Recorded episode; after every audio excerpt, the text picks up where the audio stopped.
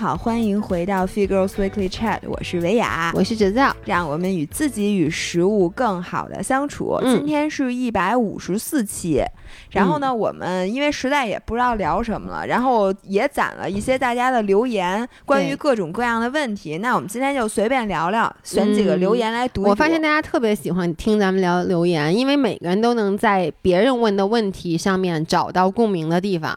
而且你发现没有，上次咱们聊留言，嗯一上来就是先给大家抛出了我们的一个 concern，就是你说大家会不会听到那么多关于暴食的东西以后就觉得就不好了，不好了？啊结果你发现没，大家都跟我一样，就是哦，知道我不好，原来大家也不好，那我就放心了。而且你知道吗？因为我说暴食的时候，我不还笑来着吗？嗯因为那个强哥说他暴食速冻生饺子，啊然后咱俩就笑特开心。结果就有一个人留言说，呃，听到你们用。特别搞笑的方式，把我这个内心最大的痛苦给嗯。说出来，莫名其妙，我也觉得有点喜感，然后就觉得好像这事儿也没那么大事儿，对。就也是可以拿来调侃的。嗯。我跟你们说，二群最近因为那个强哥最近出名了，披萨妈也出出名了。然后呢，二群就说以后搞一个直播，让强哥表演吃他。你知道他除了吃生速冻饺子，还吃过生冷冻八宝饭，哦，对对，是一个人吗？是一个人啊。冷冻我想知道那么硬的东西你是怎么哎吃进去？我能吃冷冻八宝饭，因为我吃过冷冻豆沙馅儿。八宝饭不就比豆沙馅儿吗加个枣吗？我觉得豆沙馅儿感觉比冷冻八宝饭更难啃。不是八宝饭里面加豆沙馅儿这事儿你知道吧？所以啊为什么我说冷冻八宝饭我能想象，就是豆沙馅儿上面加个枣儿，你对八宝饭有什么误解？就是。就加个枣儿就八宝饭。加点什么那不加饭是吗青红丝，就就我其实觉得冷冻米饭可能挺难下咽，冷冻豆沙馅儿你知道什么感觉吗？你吃没吃过小豆冰棍儿？我的天，这有什么难的？这件事儿这比小豆冰棍儿应该便宜吧？反正我当时吃那个冷冻饭，而且我记得也是暴食的时候，冷冻冷冻沙豆沙。当时我是暴食嘛，在加拿大买的是那个日本超市那种，就是红豆沙很细腻，哇塞，那叫一个好吃。教大家吗？不不要我教不是在家教大家暴食，因为你们知道我什么东西都喜欢把它冻吃冻冻熟了再吃，冻熟了，你赢了 就是豆沙冻熟了，就是像一般你买的小豆冰棍儿还掺水，这不掺水就是齁死了，好吃好吃。好好好好，没毛病，没毛病。嗯那行吧，你我看你截嘁里咔嚓截了一大堆，你先说。其实我我我发现是有各种各样的问题，对有各种各当然了，我先说一下啊，因为是我们的五人没有办法，所以大多数的问题都是关于减不下来肥，什么姥姥姥爷开头，我觉得你们都是用一个模板写的留言。。对，就是那个事儿都是一样的。我我发现啊，真的嗯所有人的困扰差不多都是一样的，嗯就是呢，我最开我一米几几多少多少斤，嗯然后肯定都是首先瘦下来过。我因为特别严苛检视瘦了多少，就是一看然后呢好多数字，对。什么五十五、五十六、六十三、七十二，不是因为姨妈不来，就是因为嗯。情绪控制不住。嗯，要不就是因为工作压力突然变大，要不就因为生活环境发生变化，嗯。基本上就这四件事儿。嗯。然后你就胖了，嗯。胖了之后就各种不好，然后就嗯。一会儿瘦一会儿胖，一会儿瘦一会儿胖，嗯。然后最后现在说，哎呦没办法了，我这个就是完全控制不了我自己，嗯我现在的体重回到了之前没减肥时时候的，或或者、嗯或者比以前还重，然后呢，但是我现在已经没招了，基本上全是这样的。嗯对，那我我就先不读这个了。为什么我不读？其实是因为我要留给姥姥读。我刚才截了几因为你不个，认字儿，不是。我我给大家提一个要求啊，以后你给我们发这种长篇大论可以，你给我描述你从十年前开始你的体重变化，以及你每天吃几个包子也可以，请你们分段。我我不能接受，你们看看，就这满满一瓶，我给你就一一口气儿两瓶满的，不分段，我就我跟你说，我真读不下来，所以大家下回在 Word 上写好一段一段的所以。我我比较喜欢这种，他发的时候他是大概两三句话一小段，两三句话短段。你说咱们这事儿的，不是哎人家花那么长时间吭哧吭哧给咱留一言，嗯咱还让人非得给咱分段儿。对呀、要不然主要姥爷有那个阅读障碍。这样，我先读一个，我觉得这个是跟干货相关的，所以我想读，行好吧？他说：“姥姥姥爷最近看了几遍流言粉碎机，有一个地方我没太弄清楚，就是如果按你们说的，不存在真正意义上的代谢受损，实际上是身体减少了非运动热消耗，这个我们之前说过。然后呢，就说我总结一下，嗯就是说你的基础代谢会受损这件事儿，其实是一个谎言。对，它的原理就是为什么我们说我们减肥减着减着减不下来，进入嗯平台期，是因为你在减肥的时候，你感觉你每天好像加大了运动量，然后呢，你吃的也少了，你的能量缺口在那儿，你应该能嗯瘦下来。但其实你的很多非运动热消耗，比如说你平时可能会每天都打扫屋子，你在嗯减肥的时候，你会特别感容易感到疲惫，你可嗯能每周才打扫一次屋子。然后呢，你平时可能是比较好动，比如朋友一约你你就出去，现在朋友一约你，你想反正出去我也就会懒。对说那我就哪儿都不去了。然然后原来呢，你可能是上下楼梯，现在可能改成坐坐电电梯然后有很多，比如你每天原来每天可能去接五次水，嗯现在你可能只接两次水。对，我觉得最明显的一个改变就是我在减脂期，比如说平时晚上嗯我可能还愿意干点什么，就约个朋友啊，嗯不管是不是吃饭，就愿意出去。减脂期的时候，我就只想躺在在沙发上躺在沙发上看电视，然后包括你连抖腿就特别明显，就是当你你发现没有，这段时间你吃特多，比如说在我欺骗日的时候，嗯，你会感觉第一身体很热，对，然后你很热的时候，你体温都不一对，而且我跟你说话的时候，我可能就就就就老抖腿或者这么颠腾。但是呢，当你在减脂期的时候，就这种非运动热消耗都会在不自觉的时候，就是你会感觉到你整个人一直处于一种很疲惫、很你会非常静息，你整个人的状态非常对静息。对这就是所谓的非运动热消耗，其实是显著的减少了，嗯导致你的热量缺口并没有你想象那么大。对，OK，、嗯那我接着读他这个问题啊。他说：“我在想，如果按你说的那样，代谢不是存在受损的话，那如果我一直吃不到基础代谢的热量，那岂不是就不会出现平台期一直掉秤吗？因为这这个时候非运动热消耗是按零算的嘛，就是你没有考虑非运动热消耗。”他说：“然后我对自己的观察来看，之前有节食过一个月，每天吃不到一千卡（括弧我知道这样很不对，知道你还吃），然后同时有进行力量训练，掉秤掉得很快，一个月掉了九点六斤的脂肪。然后，但这样再吃怎么都不掉了，而且我的手表测的我每天基础代谢和活动消耗大概在两千到两千五不等，但是我吃一千五的时候也不掉，吃一千八的时候也不掉。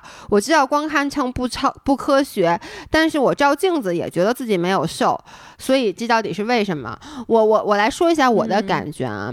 第一，咱们就说你吃不到基础代谢，嗯呃，首先，基本上每一个人都会高估自己的消耗，而嗯低估自己的摄入。什么意思？如果你说我连续很长时间，比如我在过去半年内，我每天都只吃一千卡，我都不信。你不可能就是就正常人啊，比如说你说以一个。就是身高体重都不是那种特别小的女生来说，嗯你一定其实吃的比你想象的要多，你不自嗯知。就是很多时候，除非你吃每一个东西你都称一下，但其实呢，除非你每天都饿的不行。对，除非但是那种你其实是坚持不下来的。。对，就我嗯不相信一个人说我每天吃八百卡，我坚持那么长时间，百分之九十九点九九九的人都是不可能真正这样坚持呃下来的。健康的人的话是不太可能的。就你肯定已经什么大姨妈不来了，各种的，就是、嗯，就是已经生病了。所以呢，第一就是你要看一下你是不是真的吃的像你想象的那样少，嗯你有没有计算下来？你同你同事喝咖喝咖啡的时候，你上去嘬的那一口，或者比如说开会的时候你拿的那一颗瓜子儿，就是这种特别小的东西，它积少成多，这是第一。第二就是他说他的那个手表上的什么消耗啊，我必须要说手表这个消耗。我之前有做过，就是目前手表的消耗都不太准，就没有哪个手表能够准确估算出你每天的这个基础代谢加上你的运动消耗。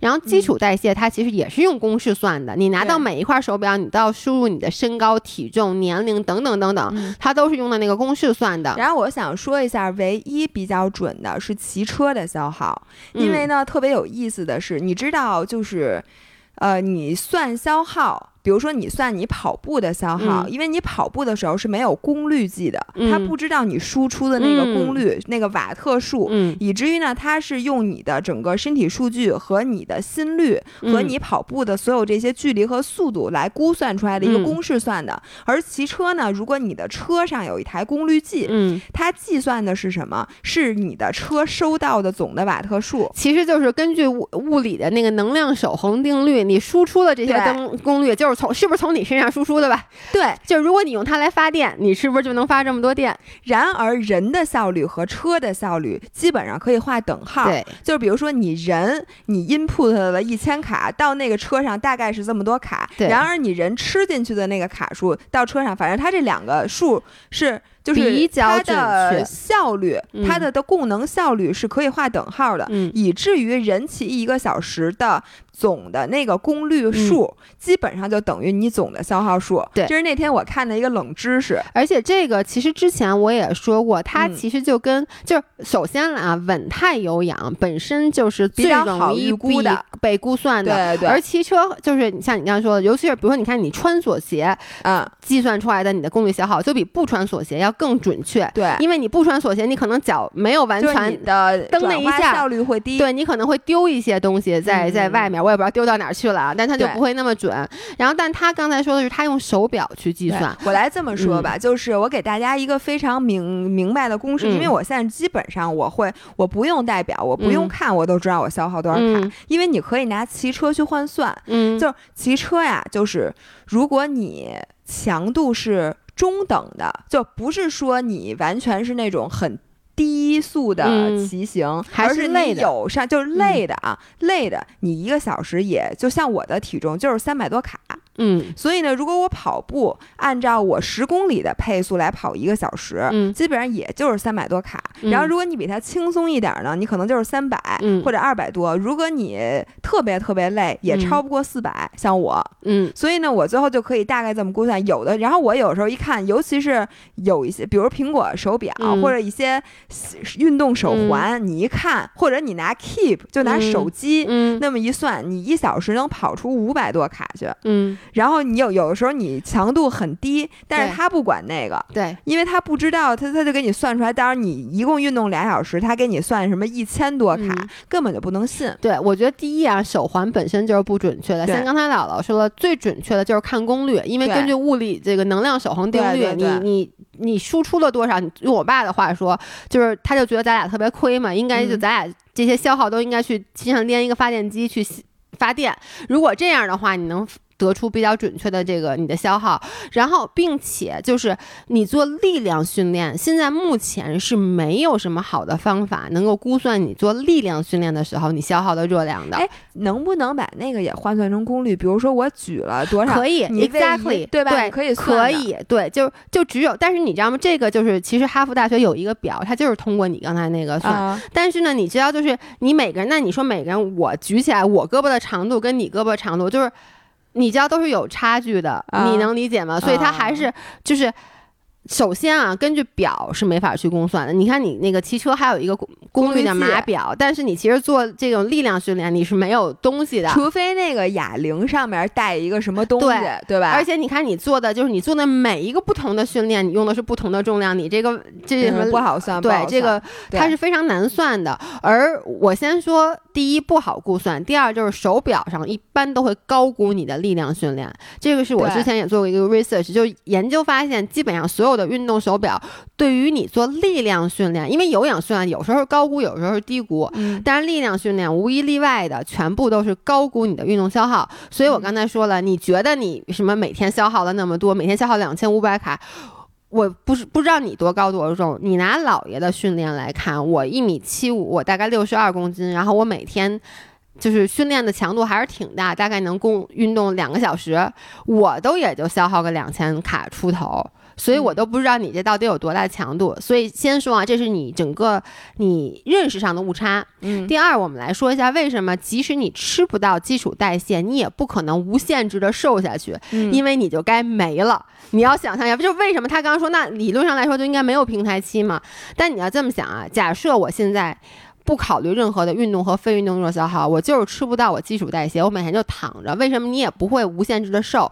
你瘦到最后就是死。你看植物人躺在床上，他每天的是就是基础代谢嘛，他没有别的代谢。但为什么你就看你要不给他吃，他最后也不会受到酶，他也会瘦死了？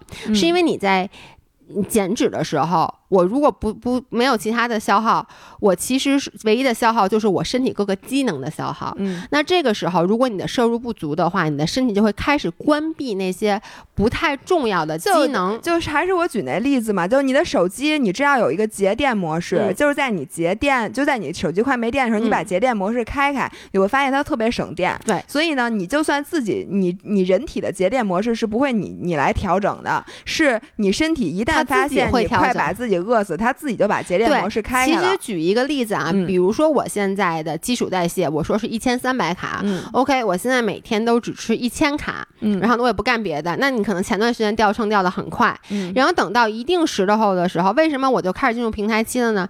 因为第一，你体重下来了，我都我我说过很多次，体重跟基础代谢是最直接相关的。嗯你体重下来，本身你的基础代谢在你减脂的过程中是不断减小的。对，体重越小，基础代谢越小。所以一开始我在减脂最初，我的体基础代谢一千三百卡，当我减了，像他说的，他减了十斤，减十斤以后，我的基础代谢就只有一千卡了。嗯这个时候我再吃一千卡，我等于就持平了。对，然后我说 OK，这时候我吃八百卡，这个时候你的身体除了它可能会继续掉秤以外，它会关闭，比如说你的生殖系统，这是最常见的。女生一减脂为什么不来姨妈？就是你心里就觉得你呀现在连饭都吃不上，你他妈还想生孩子，就是对你就他甭想了。对它不可能让你再去生孩子，所以。包括你知道，很多女生减脂会发现皮肤变很差，对，然后你的头发变得很脆弱因为你，就摄入那么点儿蛋白质和油脂，人家就不往它这个没不往这些地用的地儿方分，对，对，所以你就会开始脱发等等你说你不生孩子，你也没必要找对象了吧？那你都那么好，你说脸都那么好看干什么呀？对，所以你身体的很多你你意识不到的机能，其实都在衰退。那包括你知道吗？嗯体温会低，对，嗯因为你会发现减脂又特别容易，就容易特别冷。对，而且包括就就是你的心跳，以前你很容易就心跳就起来，你在减脂期间你的心跳你不会那么容易激动，就是它会通过很多。嗯呃，怎么说？不是自主控制的调节，嗯去帮助你减少你的整个热量输出，嗯所以到最后就是里外里，你总就是会进入平台期，不是，我就想问你们，把自己往绝路上逼有意思吗？可能是一种哎爱好。就什么喝同事一口咖啡，吃一瓜子儿还得算上。你说算，就说实话啊，嗯好多年前我们俩刚开始做博主的时候的，呃，我们俩首先也这样，就是自己我出门都带秤的，并且我非常引以为豪。我觉得你们都是傻子，嗯，只有我这种才是精致的女孩儿，知道吗？嗯精致的精人生。精精致精致。我对自己有掌控感，是我就要问，我当嗯时去出去吃饭，我问那个厨师，我说我告你告诉我，你这个菜里放了多少鸡胸哎肉，？我们俩真的，然后人家厨师说不是，然后那服务员说。哎呦，我也不知道，姐，我给您问问厨师去，。大厨就。说二百克到三百克左右吧。我说你怎么能左右呢？你到底二百，一共就二百到三百。你，们这个餐厅对食菜品质量有没有把控？嗯我还没问你盐多少克呢，嗯你我就问你鸡胸肉多少克，糖多少克？嗯你要今天给我说不出一准确的数来，你就把你做那份新的，你给我洗干净了，我称称完你再给我下锅，对不对？然后我、我还记得当时咱俩去吃麻辣烫，然后呢，咱们在楼下买完了以后，不让他煮，拿上来以后，一个一个分门称，称完了以后再自己。然后等吃上饭的时候都饿过劲儿了，主要是因为太饿了。当当时也是一个是为了做视频啊，还有一个就是我那天就是接受那个粗颗粒女孩的采访啊、嗯我我就跟他们分享了这个，我说其实这个是一个必经的过程。你让一个一开始减肥的人，你说你不要考虑热量，你不需要知道你吃多少热量什么的，这也不太现实。嗯就是这是一个必经之路。我觉得减肥就是一开始你会非常的精致，就是带引号的啊，带引号的精致，你会嗯非常。仔细的去抠你摄入的每一卡热量，非常仔细的去抠我到底做哪个运动是消耗的热量更多。这个可能你现在跟他讲道理，说你不要这样，他也做不到。嗯，但是我希望大家能够尽快的走出这个快圈。就是我问你，嗯你现在是不是也不计热量了？不计。你是不是完全不像你当时我买 FitnessPal 买了年订阅会员，然后我现在都是在别人问我哎，就是别人说，哎，什么东西多少卡呀带多少卡？我说我帮你查查，这个时候我才会打开。对我一个是我我已经很久没有再去，我甚至有时候买东西我都不会去看一下后面那个热量表。我现在从来都不看，我要想吃，我要特别想吃我就买，要不然我就直接不买。对，嗯然后还有包括运动，我也是不再像以前那样，就是说，哎呦，这这运动消耗多少卡，那那个运动消耗热量更多吧？那我还是去，比如跑步消耗热量更多，比骑车消耗热量多，这个我们都是不是这样啊？不是，不是，如果同样，那为什么我跑步那么累，我骑车就没那么累呢？因为你没爬坡，那就不叫啊，对，就我平时骑车那种，就是你骑平路那个骑车，我觉得跟走路消耗差不多，应该，因为你没有嗯什么累没有什么的感觉，对，而且所以我就特别喜欢骑嘛，我就特别爽，就是那种小风一吹多舒服。那就跟你散步，我觉得差不多。哎对但是骑如果骑车这项运动本身你，你要是想累的话，你可以再去爬一次梅、哎梅里雪山。哎，那你看，就这么说，我明明知道骑车骑上坡更累，就消耗更多，嗯，我明而且消耗很多，但是。我现在我我我会选择就是在城市里面骑平路，因为我知道，如果你说出门走，咱骑坡去，嗯我就不去了。但你让我说，哎，咱们出门，比如说骑到什么鬼街吃个东西，我会特别高兴的，就骑出去。对，没错，没错。我现在也是这样。我明明知道，比如说我现在什么什么样的训练对我。呃，尤其是说能能帮助我提高成绩的训练，我都嗯知道。嗯但是因为那个训练太累了，我知道我如果练完一次，我后边的三天嗯，都什么都不想练，嗯或者我下一次再去进行那个训练，我需要嗯给自己做好多天的心理建设。那我现在想，我干脆就不练了，嗯我图什么呢？同学们，嗯我最近。那个看了，就是看了翻了几眼啊，这书我没看完，我只刚拿到，它是加缪写的那个《西西弗神话》，其实是他改编的。他在里面就说说，如果人生是毫无意义的，就人生是很荒谬的一件事情，你说人生是不是没意义？就是你活完了之后，从头嗯活到尾，嗯对于这个世界来讲，是不是没有任何意义？嗯对吧？嗯，那如果是这样的话，那人还值不值得活着？觉他说这个是一个最说到底，这是唯一的一个哲学命题。那你说我自杀是不是不道德的，还是道德的？哎，我觉得你们想那事儿，整个这件事儿，你们想这件事儿好不道德呀？你想他干嘛呀？不是，对啊。然后我就说，嗯我回想起这人生不就跟减肥一样吗？嗯你说咱们看到说真的减肥特容易，然后减完肥之后一直不反弹，嗯。然后身材就这么一直美美的好下去，心里也不纠结，看见东西也不想吃，嗯。看见训练就高兴，看见吃的就烦，嗯没有这样的人吧？嗯，就所有人都在痛苦，而且所有人都反弹，嗯。我就没听说过，甭管男女，嗯。有很多女生说说那个为什么很多男生就是大家可能会，问你说，哎，为什么姥姥还没反弹？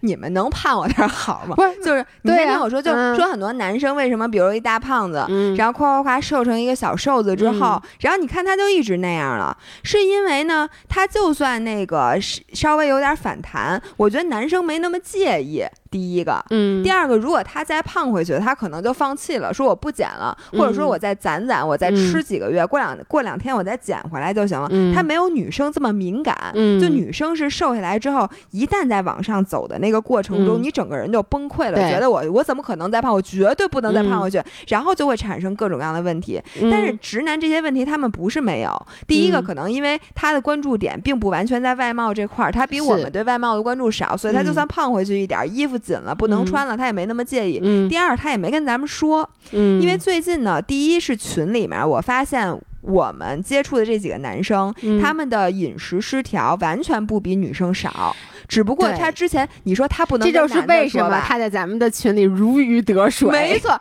首先他们不可能跟别的男的说。如果一个完全不懂的这个直男，嗯人家说你嘛呢？对，你你你天天这想的是什么？你不想怎么去找漂亮小姑娘？你想的什么？我吃点什么嗯什么的，这种不能理解。第二，你说他跟女的说，也有点怪吧？对，所以就说咱们没有机会听到男生的声音，但是最近一个是群里，一个是我发现我身边的，甭管骑车的、练跑步的这些男生，嗯因为我是干这个的，所以嗯他们就都会来咨询我，嗯然后来跟我说，我发现他们的心态一点儿都没比你其实是这样的，我觉得。呃，只能说整体上男生患暴食或患饮食障碍的人要少，是因为嗯男生他一开始减肥的人就少。对，而我发现，只要是认真减过肥、苛刻节过食、呃过度训过练的人，嗯他都好不了。对，所以我的 point 就是说，大家都是来回来去的折腾，嗯然后都最后都不太好，然后折腾这一圈儿，你发现你其实也没有说有一个完美的解决方案，说你怎么着一下就。大都嗯好了，那你说这一套事情下来，是不是也没有意义？这我之前就说过，包括你看，我记不记得我在嗯冬天之前我就说，冬天你减肥干嘛？也没人看你，你减给谁看？而且你减，就是你就算辛辛苦苦这段时间，甭管你怎么吃、怎么练、怎么苛刻，你减下来了，你早晚会有松懈的时候，你就反弹回去。因为我们之前说过关于这个体重就是 set point 这个、嗯这个理念，就是说每个人生下来其实你的体重是有一个定值的，就是说只要你不努力掰、嗯掰你自己，你永远会挺回到这个定值，在这个定值上你整个人是最舒服的。那嗯由此就引发了说，你明明都知道你，比如说在这个体重最舒服，你明明知道你要想。轻十斤，你要付出无比的努力，并且你待不住，你可能时不时的就得反弹，那你最后对 eventually 你还是得反弹。那你说你折腾这一圈干什么？对，然后我现在觉得呀，嗯支持我嗯在明知道无意义的事情，但是嗯我还就是支持我的这个动力。嗯我发现啊，就是如果我今天状态好，嗯比如说，呃，我首先克制了自己过多的欲望，嗯我不是说我不让自己吃，嗯而是比如说这一罐儿坚果。嗯你问我想不想把它都吃了，我肯定是嗯想的，因为我、嗯我一继继承了我妈优秀的基因，我们吃瓜子儿皮儿都是论山的，嗯，真的是肉眼可见的山。但是呢，我如果没吃那么多，我首先身体会非常舒服，因为你吃多了巨难受，而且你吃多了的那个巨难受是你挥之不去的情绪上的一个。就会 trigger 你整个人的那个状态不好了。但是如果你今天就是首先你享受到了坚果的快乐，嗯。其次是你没有吃多，嗯。然后并且呢运动当中的快乐你也体会到了，嗯。那这些快乐其实是真实的。嗯，它不是说你节食的快乐，我觉得节食并没有快乐，嗯。但是你让自己一直维持在一个又健康又比较自律，然后整个人积极向上的状态，嗯。这个时候你的体会到的快乐是真实的，这每一天的快乐都是真实的。然后如果说你累积下来，你能维持自己比较平稳的一个每天快乐的状态，我觉得这对我来讲就是我终极的目的。对我基本同意你的观点。嗯我为什么就是因为我也狠狠的减过肥，我也有比较放任自己的长过胖，我也有像现在比较佛系的状态。嗯然后就是回到刚才说的，就是你明明知道这个减肥是一件痛苦的事儿，嗯然后呢，而且最终可能是没有一个不可能得到一个长，就是最终的好结果吧。对，你到底还要不要去做？我觉得这个人和人是不一样的，就嗯给出的答案、就是看你更 value 什么，就是什么东西带给你的幸福感更干大。嗯如果你真的是一个。就是你特别爱吃，你觉得食物带给你的幸福感更大。然后呢，你其实减肥也就是听别人说啊，你你你减肥吧，或者周围的人都在减肥，你自己本身对自己的外貌没有那么大的追求，或者说你是一个，比如说你觉得读书带给你的快乐也更大。就是嗯很多东西它带给你的快乐都排在你身材好的快乐之上的话，那么我觉得你就不真的不需要去减肥，因为你减完肥以后还把你和食物的关系破坏了，还把你弄出一大堆毛病来。对，这不是指你你去使劲放任的吃，因为我觉得健康对对对我们没有让大家放任着吃，就是说我的意思就是说，比如说啊你是现在比如说六六十公斤，就是你已经很瘦的情况下，你到底要不要减肥，那就看哪个的哪种快乐对你的价值感更高，或者也不是很瘦，就是你是一个正常人，就是啊你你的身体没有胖到不健康，对，就是你可能小腹上有肉，嗯你可能你的胳膊上面有一点点粗，但是呢，这些事儿没有带给你那么大的困扰，然后你有很多其他可以追求幸福的点。那这个时候，我给你的建议是不要去减肥，因为你一旦去减肥了以后，可能会 trigger 你很多未来的毛病。但如果你说，我就是一个非常在乎外貌的人，我觉得这件事儿没有、没有什么好觉得没有对丢人的，错对就是嗯我觉得。别人夸我瘦，或者我能穿上一件我之前穿不上的衣服，这件事带给我的幸福感是能够高过那些我什么压抑饮食啊这些乱七八糟的痛苦，那我觉得你就去减肥，就没有必要去想那么多。这个是我的观点。所以我为什么得出那个观点，也是因为我以前就是在我大学的时候，我是一个非常。在乎别人怎么看我的人，就是我觉得我对自己的所有肯定是来自于别人夸我一句说你好瘦，嗯，那那个时候我，你看那时候你说痛苦吗？那特别痛苦。但为什么我能坚持下来？因为那个时候我有动力。但为什么现在我佛系了？是因为现在我。别人夸我瘦这件事儿，已经不再是让我最高兴的一件事儿了。我发现我能在很多其他的地方找到那种让我心情很满足的时候，所以就会变得比较佛系了。嗯，我觉得这个说的对。嗯，哎，你读下一个。呃，我我没有准备。那我我我读我我读一个啊，就这个也是我觉得。哎，等会儿啊。哎，这个是一个跟柔术相关的，但为什么我要读它？其实又不是跟柔术相关的。你看啊。他说。呃，老爷关注你很久，我也是个柔术爱好者，但是这个爱好是前男友带我入门的，然后同时我也呃，这他爱好瑜伽，这就无所谓了，反正就是说他前男友带他开始接触的接触的柔术，恋爱时一切都很美好，但到第二年的时候，前男友开始抵触和我练习柔术，他是蓝带，我是白二，他然后他就说总是在练习的时候他会觉得我把他弄疼了，慢慢的呢，我们就减少了柔术的时间，之后呢，两个人。有非常多的争吵，都是关于柔术的。他一直认为我总和男生练习柔术，呃，非常不好。第一次他提过之后，我就注意只和女生练习了，但他还是会指责我，甚至现在会说我恶心，不想碰我，和我柔术。然后呢，说每次和我柔术就会想到所有男人都碰过我，觉得自己被戴了绿帽子。这些话让我非常的伤心，于是我就和他分手了。所以他就就是，然后呢，他这么说让我，让我现在我对柔术也有了一些抵抵抗，就是觉得很别扭。他总说其他柔术小伙伴都觉得我是个天天喜欢和男生抱在一起的人，这句话也让我心里非常难过。嗯，我我我我在这儿说一下啊。柔术就是一个男女抱在一起的运动，所以你们都很喜欢这项运动，所以老爷很喜欢。好多好多男生都很喜欢这项运动，因为可以和和小姑娘抱在一起。嗯，这是开玩笑的话。我我跟大家说，第一就是，我觉得柔术 is not for everyone。嗯，我觉得 it's not for most people，就是大部分人来讲，可能都无法接受柔术，尤其是亚洲人，就是我们比较传统的这个理念里面，因为它确实是一个身体近距离接触的运动。包括在我最开始，其实我一开始练拳，在我上柔术之前有两年的时间，我的一个非常好的朋友他在练柔术，他天天。想拉我入坑，我都拒绝了。我说我不想跟男生抱在一起，并不是我不想跟男生抱在一起，而是我是觉得那个时候你状态很臭。嗯，你你柔术中大家都出很多汗。说，我非常能理解。我为什么你拉我这么多次我都没去过？我压根儿就觉得我不适合这项运动。对我我不是觉得男女之间的关系，而且我是觉得那个那个有点恶心。然后呢，呃，刚才他说那个，首先啊，我觉得这个男朋友必须要分手。我我真的是这么觉得。首先是他带你入的坑，就是，对我觉得是这样。如果他完全没有见识，没有不知道柔术，他也不练，他也不知道。第一次看的话，可能会有这种误会。对我能理解。问题是他也练呀。对，我觉得是这样。每一个真正练习柔术的人，就是他又是蓝带，他至少练了两年以上，他都应该知道，在垫子上是没有性别之分的，只有技术的。和力量、技术和力量的斩压，而我觉得男那叫碾压，斩压是什么鬼？哦，我今天斩压，我以为碾压和你知道吗？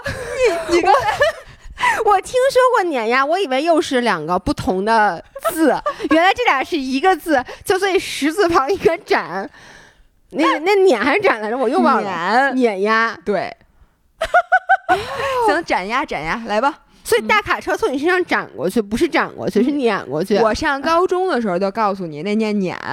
你上高中的时候就说过这句话，好吗？就大卡车从身上斩。哦，但我这么多年，你你把我改了以后，我还是一直我都忘了。那就是你的问题了。OK，对，碾碾压，实力上的碾压。对，所以就是，其实你看我，我上了那么多长时间的柔术，我可以至少在我们馆啊，我非常认真跟大家说，在我们馆是完全没有这种情况发生的，就是男生女生经常一起互练，而不会因为自己的性别而觉得不好意思。说实话，你上哪顾得着男的女的呀？你就头都被弄得乱七八糟，你这脑子里真的就是只想活着。我觉得这个是第一，就是如果他真正喜欢柔术，他真正做柔术的话，他不应该对你有这样的误解。第二，就算他对你有这样的误解，就算他不懂柔术，然后呢，你练了柔术，他看到了这个，他可以表示自己的不满，嗯，他可以说，我觉得这个我不太能接受，因为我觉得每个人都有自己能接受和不能接受的程度。但是他的那些话，比如说，我觉得你很恶心，然后你就想跟男生抱在一起，而且你知道这就是他妈 PUA，因为他，你看他刚刚的原话是这个男。他前男友会说，所有人都觉得你就喜欢跟男生抱在一起，这他妈是典型的 PUA，就是你呗。对，就比如说我跟老爷公表达一观点，你会说所有人都觉得你是怎么怎么样，而不是说，而且我每次会说你。不是张涵，你是不是现在对我有很多误解？我跟你说，我没说。老爷公不怎么听咱们音频，但是我跟你说，就比如说，我觉得他一件事儿做的很过分，但是呢，我每次会，你怎么能这样？因为你觉得你觉得。没有说服力，就是如果只是我的话，不太有说服力，而且他会觉得别人都不这么认为，可能是我的问题。我每次都会拉着你，我说，而且张雅都跟我说过很多次，这是真的，就是每一次当我真正想说他一个时候，你都是站在我这一边的，不管你知不知道，没关系，我确实站在你这边，不然我能怎么办？这就是 PUA 的一种，就比如说。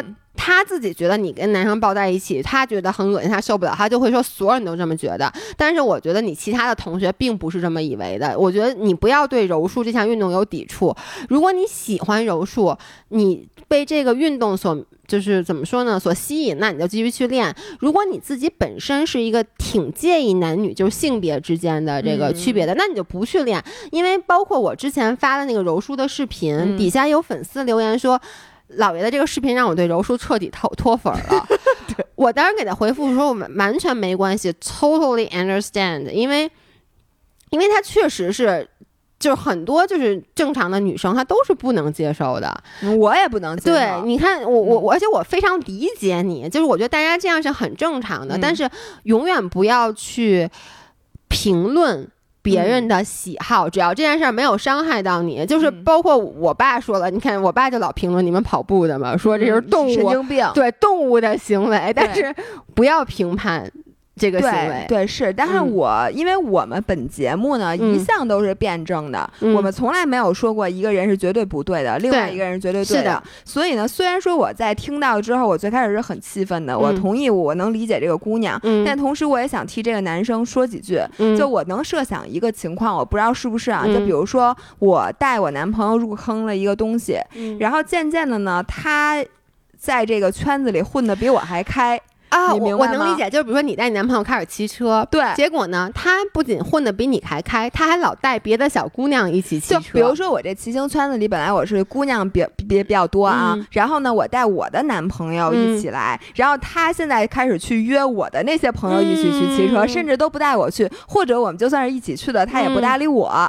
啊，那这个是很过分的。然后我能理解，就是有的时候男生说那些话，他也不一定觉得什么你恶心，这种话都是气话。我觉得，但气话也不能说。虽然我老说老爷公恶心，然后我会用各种恶毒语言去攻击他。这有的时候你气急了，你会说出很多你很后悔的话。我觉得他说这个话肯定是不对的。但是 somehow 我觉得，如果让我强行去理解他，我可以去这样理解。如果是我的话，我可能也很气愤，因为我觉得他最开始是愿意跟他女朋友打柔术的，后来他不愿意了，就觉得那你天天跟别人。打你没有必要跟我打了，就是那种。不平衡的感觉，对，就你，你知道我为什么？你看很多运动，我是希望老员工跟我一起做的，比如说骑车，嗯，然后呢，比如说越野，就是我也是，我跟他说，哎，咱们一起吧，因为我觉得这个大家一起是很开心的。对，但柔术我从来没邀请过他，嗯，是因为首先老员工完全不管我，他也知道我压根是一男的，不会有任何人对我有非分之想。但是呢，我能够想象到，如果说他看到我在垫子上跟其他男生抱在一起。真的是，而且他也参与不上的。比如说对，或者你跟其他的人聊得很开心，因为他是一个嗯新来的，对，所以呢，他肯定会对你要顾着他呢，你就不能跟大家照照常的去一起玩儿。你如果跟大家玩儿很嗨呢，张涵肯定又不高兴。对，嗯但是你知道垫子上确实有很多夫妻档，然后呢，嗯我跟大家说啊，还真的很少，我至少在我们馆没听说是俩人本来。不好就不嗯认识，因为柔术抱在一起抱出感情来的没有，但是有很多什么样的夫妻档呢？就是其中一个人先入了坑，嗯但是他早早的就把另外一个人拉进来，我觉得这样很好。比如说，就是我们那个一心，就是我们之前说过那个迷之的老板、嗯老板娘那个女孩，她很漂亮，她男朋友就是被我带着开始练柔术的。然后呢，她练了大概一个多月，有一天嗯我突然发现一心也去了，然后他们俩现在都一起上课，但是他们俩从来不互相搭档。嗯就是首先啊，男女就不管我觉得是不是柔术，我觉得是不是所有运动，嗯，就是情侣档最好不要互相搭档。我不知道你啊，比如说我。不管是什么运动，如果是我男朋友带我去的，如果他敢教我，我一定觉得丫说不对。啊，same 必须的，就是对你说的自己人是不可能只要你说，比如说你说我我这动作做的不对，你给我提意见，谁提都行。对你你提就绝对行。不对不对，你对你不是，对你呃谁提都不行啊，对不不，我那不是啊。你看老师提醒，师兄提醒，啊，就是就是，你还是会去接受别人的意见但是张涵提肯定不行。对，啊，这个我同意，嗯我同意，就是。那个，这这个太普遍了。然后我想说的是，我说其实两个人如果能有一些自己的爱好是最好的。嗯，然后如果没有自己的爱好呢，自己玩自己的也是很好的。好的。但是，呢，前提是说你们俩能达成一致。对，如果你们俩都认同俩人一起玩这个，嗯然后呢，这因为你一起玩一个运动，总有一个人比一个人进步快，嗯一个人比一个人可能交到更多的朋友，或者你没带他，他没带你，你冷落了他，他冷落了你，肯定会有这种事儿。对但如果你们俩都有一个叫总体的叫什么 common 的 understanding。对，就没事儿。然后，嗯如果你们俩各玩各的，一个人 OK，一个人不 OK，这个就很麻烦。是的，而且你们俩对于男女之间什么这个程度、接触的程度，对你们俩如果都觉得这样是不好的，嗯那也 OK。如果你们俩都觉得没问题，也是 OK。最怕的就是一个人介意，一个人不介意。对，当然了，你也可以像姥爷一样去 PUA 他。比如说，我刚跟姥爷公在一起的时候，我就记得我介意过啊，他哎，哇塞，我们俩刚刚第一次还第二次约会，我惊呆了。我穿了一个齐逼小短裙，然后他就老去蹬我那个裙子，就帮我往下蹬。现在就是帮你往上不，撸，然后你知道吗？结果他一蹬我急了，我把整个裙子撩起来了。我这，我们俩老这样，就是比如说在外面明明特别冷，然后他帮我把衣服那个前面给拉上了，但是我就是讨厌别人弄我，所以这个我非常所以我会在特别冷的时候，他一帮我拉，我把整个衣服都给脱了。就我印象中特别清楚，他一开始不是一个如此就是放开的放开的人，是我反复的在 PUA 他。就他每次一给我蹬，他这次说我裙子短，我下回就直接不就光着腿出门，光屁股光着出门，屁股，就是。包括他可能觉得你你这样有点暴露，就是他他一开始他不会直说，就我记得我以前穿衣服不特别暴露嘛，就穿那个什么，嗯。其实也没多暴露，不就是裙子短点儿，上衣小对，尤其嘛是咱们老去去那个迪士高对，迪士嗯。高穿的比较少，他老会，他就那样说，哎，你这裙子挺短的哈。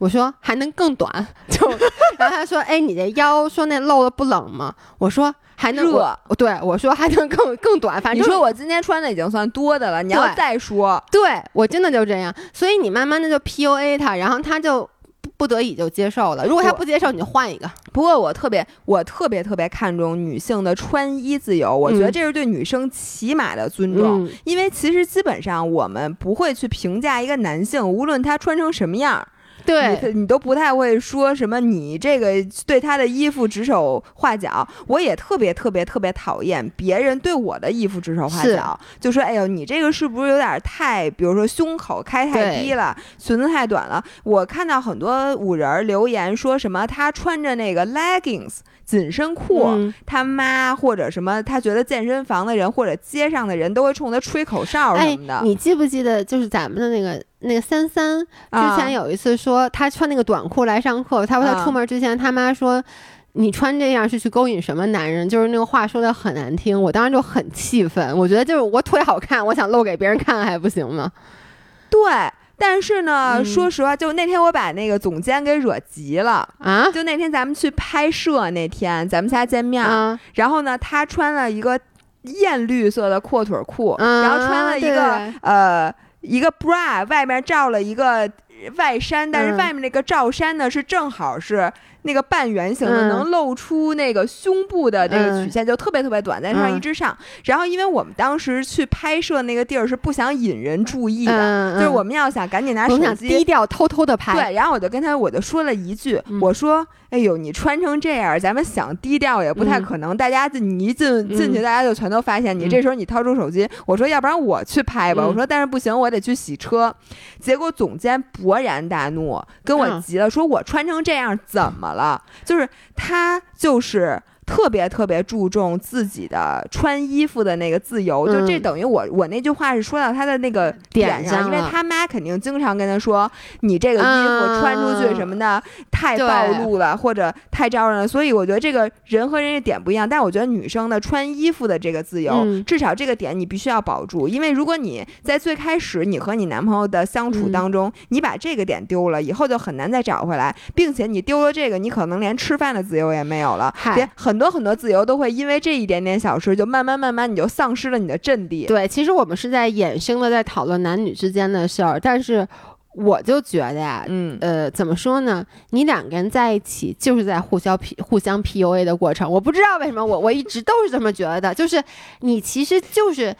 都想往自让对方顺着自己的心意走。其实一个是看两个人的技巧，还有一个就是很看沟通。像我觉得刚才你说的很对，就是包括比如说那个炼柔术的时候，可能嗯她男朋友就误解了，是那种误解的那种感觉。嗯那其实你最早之前把这件事儿好好拿出来说，你不能一上来就说你是不是去勾引男人，就这种话。我跟你说是这样，你这话一说出口，不管我是不是去，这件这个 conversation 已经没法再继续了。是的，因为你在一开始就给我定做了，一开始说你这么恶心，所有人都觉得你就喜欢跟男生抱在一起，没有什么好谈的了。但如果你一开始的这个语气是说，说我承认我这人可能比较小心眼儿，嗯但是我就是比较在乎我的另外一半，就是和其他男生在一起，这样会让我吃醋，就我真的不太高兴。如果你还愿意去这样做，我尊重你的选择，但只是我想向你表达我的情绪，我的情绪。嗯我觉得这样子沟通就是一个很好的开始，对，因为如果是我，如果就是张学友这么跟我说话，就包括你看，像我这么蛮横无理，但几次他以这样子的形式，就是说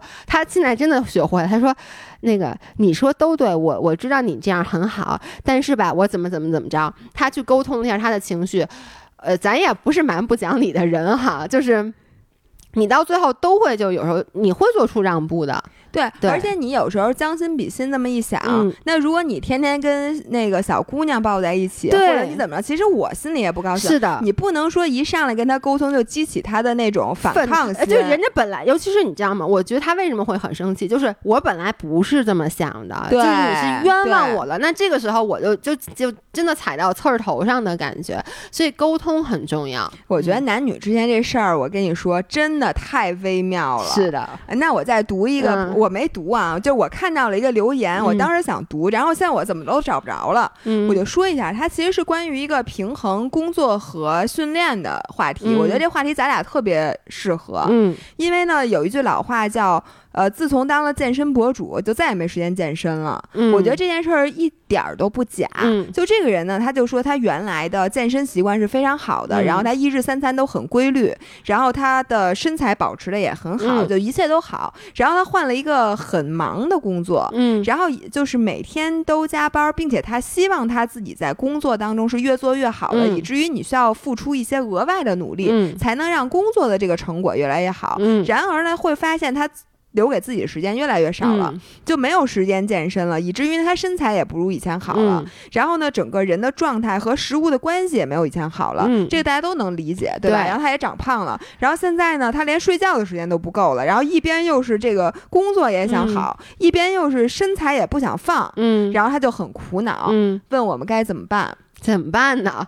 我替他着急啊呀、然后我是想说，其实对我来讲是嗯一样的，我也不知道怎么办。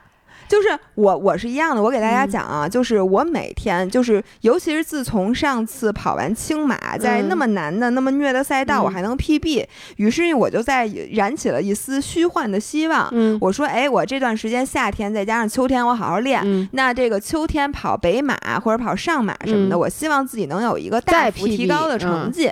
对，然后呢，这个时候一再加上上回那个李叔，不是那个日坛的李叔啊，嗯。是赛道上碰见李叔，就跟我说：“你这样啊，你必须要加大跑量。”他听说我的跑量其实非常少，嗯就拿不出手之后。嗯，就说你现在就得堆跑量，然后跟我说你每天至少跑个十公里，然后月嗯跑量呢你要过三百，反正怎么着，然后就说你就好好练。嗯我当时答应的好好的，我说每天跑十公里，我觉得不是难事儿，因为你平常你想你那天跑十公里，你周末跑一个长的，对吧？对平时你跑个短一点儿的，其实能凑。对，但是你你看啊，现实情况就是我跑完三峰之后腿废了，对吧？然后歇了三天，啥也没干。对然后到周四想干吧，然后就一直坐在那儿工作，对忙到下午五六点，一看下雨了。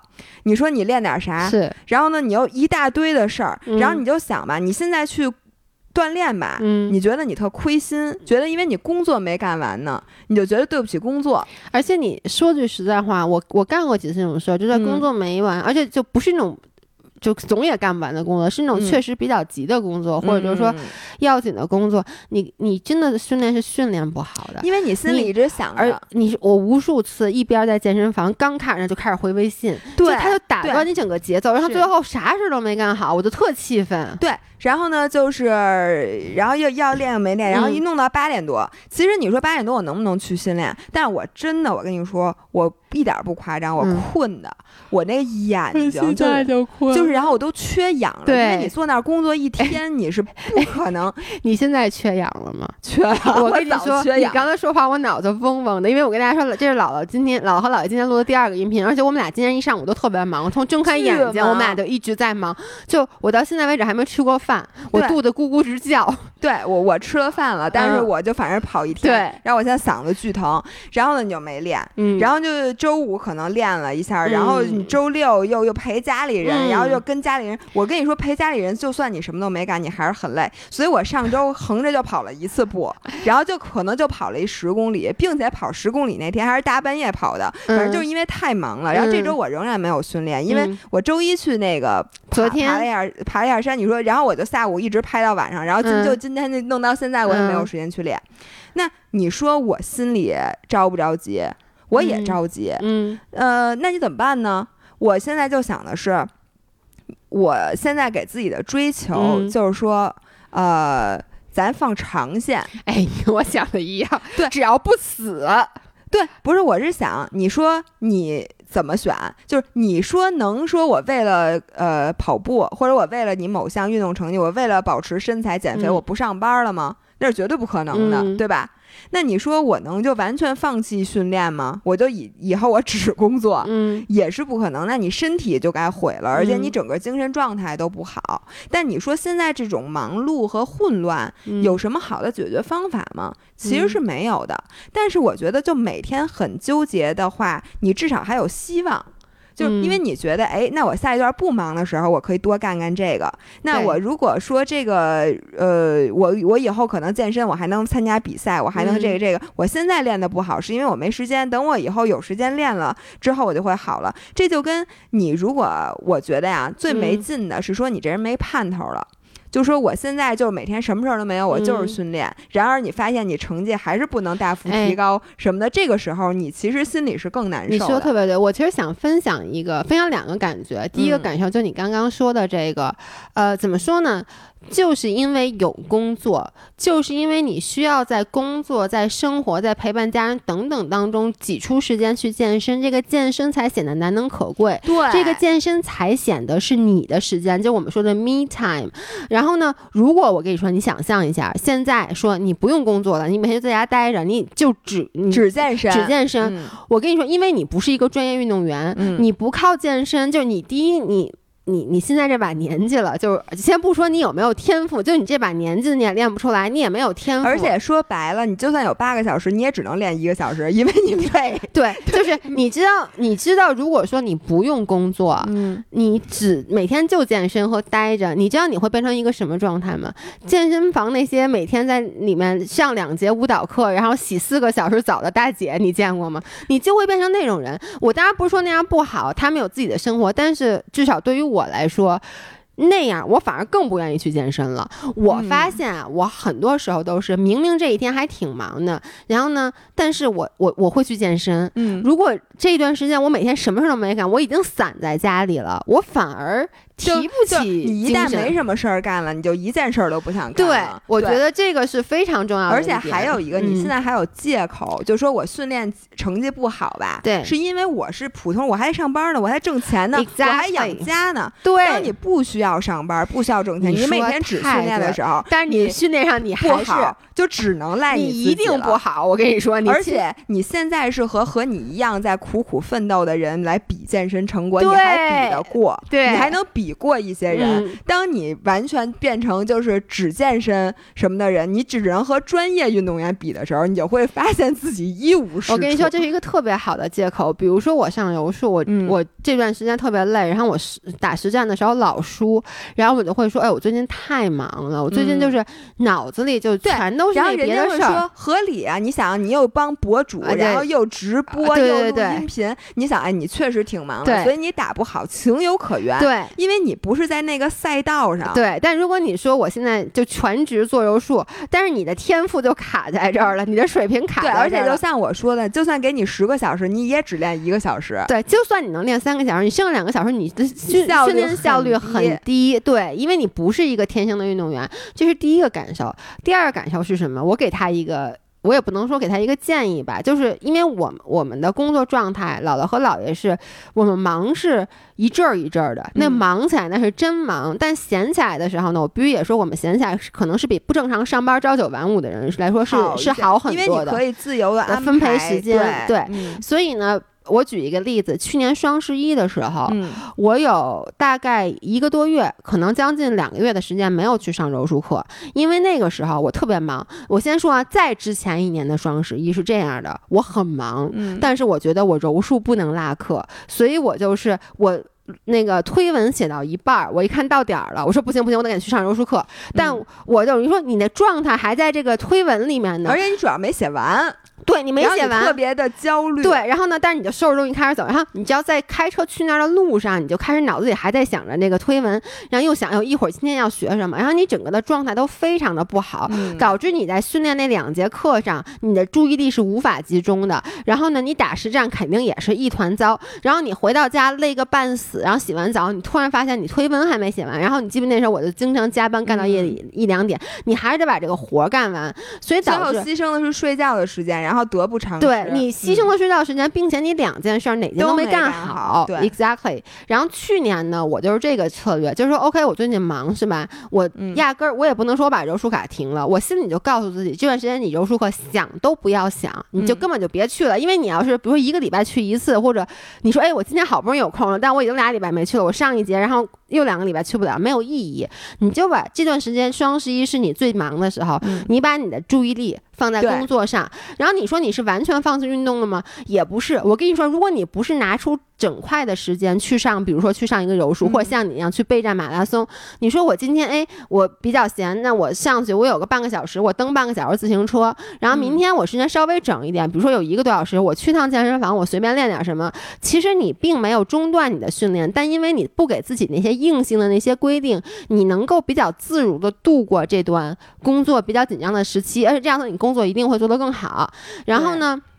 我发现我不是休息了一个多月嘛，然后呢，双十一过去了，然后呢，咱们比较闲了，钱也赚着了，钱也赚。我跟你说，钱赚着那个那个感觉，对，你知道吗？我是觉得，如果你不上班光训练吧，很多时候你就没有那个热情。对。然后我现在上班，我就想，好，我这段时间我好好挣钱，我赚这钱，我给自己买一新眼镜儿。对。我下回跑步，我他妈戴新眼镜儿。对。这眼镜是我昨天加班我没跑步我挣的。对。如果我不加班，我就没有新眼镜。是。而且你发现，我跟你说啊，就是。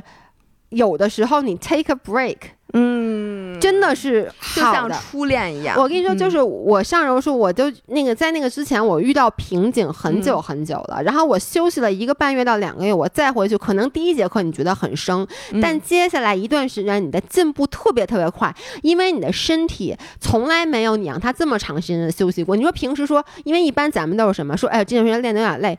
这个周末要不然别练了吧？嗯咱俩超过三天不训练，都会觉得有点自责，觉得你怎么……哎，我我我觉得大家经常说我，你知道我都三天没练了，嗯，所以你没有我给自己拿过那么长时间休息。你知道，你休息三天和你彻底的休息一个月，那个对你身体的那个康复是完全不一样的。尤其是就是你如果前一段时间身体压力真的很大，对工作压力又很大的时候，你确实需要休息。是的，然后我还想分享一个，就是很有很多时候我焦虑的来源不嗯在于我没练，而在于我没练，别人别都练了，了。我也是。我总是 assume 在我不练的时候，嗯所有人都保持匀速的训练，嗯就像我设想的那样。就发现他们也没练。其实我跟你说，嗯只要他有上班挣钱的压力，他如果说完全财务自由了，嗯咱不跟这种人玩，嗯好不好？咱们比不过他们。嗯，咱们就跟普通人比，谁能比谁闲到哪儿去？对，可能你忙的时候，你看到他在练了，你你仔细观察，啊你练的时候，他没准也没练。对，每个人都有忙的时然。后，所以呢，前两天人家分享一个，就是我们群里的一个人，她是两个孩子的妈妈，嗯并且他们家没阿姨。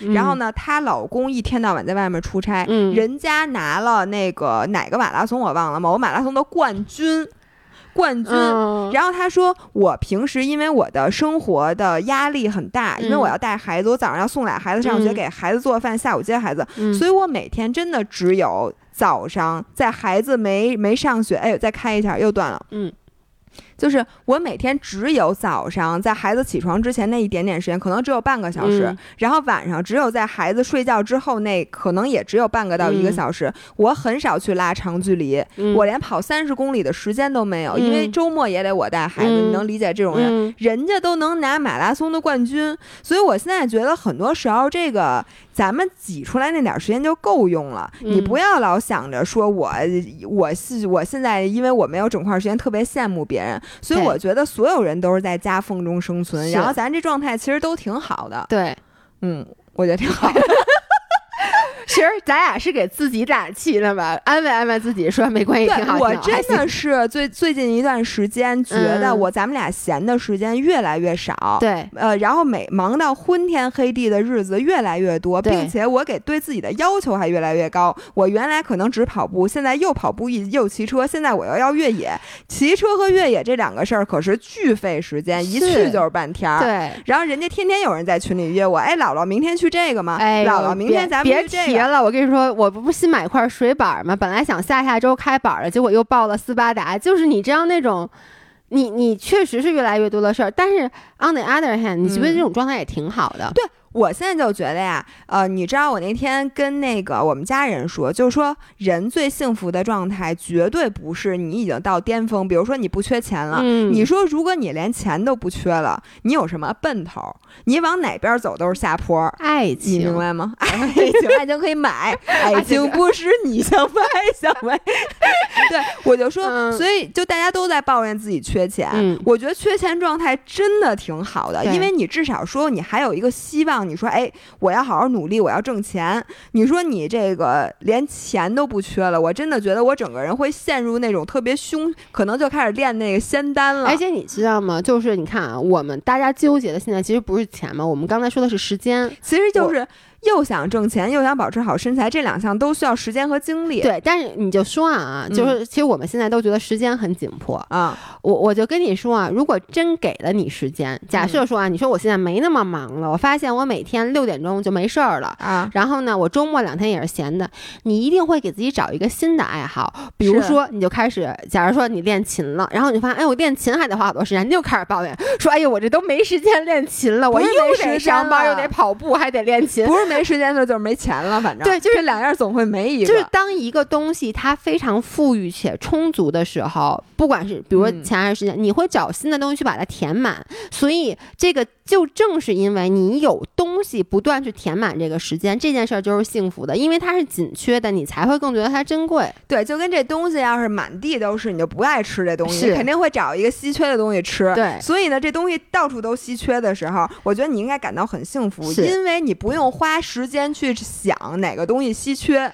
对，就是比如现在只给都你一个小时，你就想，哎呦太好了，有这一个小时，我赶紧要去干这件事儿。其实这是一件很幸福的，对它好过说这一天二十四小时，我都不记得我上一次说在那想，哎呦，明天这一天我干点干什么好啊？烦的。对，或者你想，哎，我这么多钱，我 我这怎么这想花法我没有过。对，所以我觉得呀，像咱们这种又缺钱又缺时间的，嗯第一是大多数人，第二嗯我觉得这种感觉真挺好的。但是我我也不。不不反对，如果有一天能告诉我说，哎呦，这钱怎么花，也是一种好的现象，也是一种好的状态。如果大家能让我们俩达成这种状态呢，感谢大家。没有人所以大家记得今天晚上，呃，是几号来着？今天二十二二十一，五月二十一号，对，五月嗯二十一号，今天晚上就是你们让姥姥姥爷实现财务自由的时候到了。今天晚上去八点。八点，嗯我们在那个直播平台，就是购物橘色软件购物平台上，我们有直播，是服装专场，对，所以现在此时此刻，因为应该我们俩正在那儿白活呢，所以请大家多多捧赶紧去看我们。嗯 OK，好那怎么着这？样，拜拜拜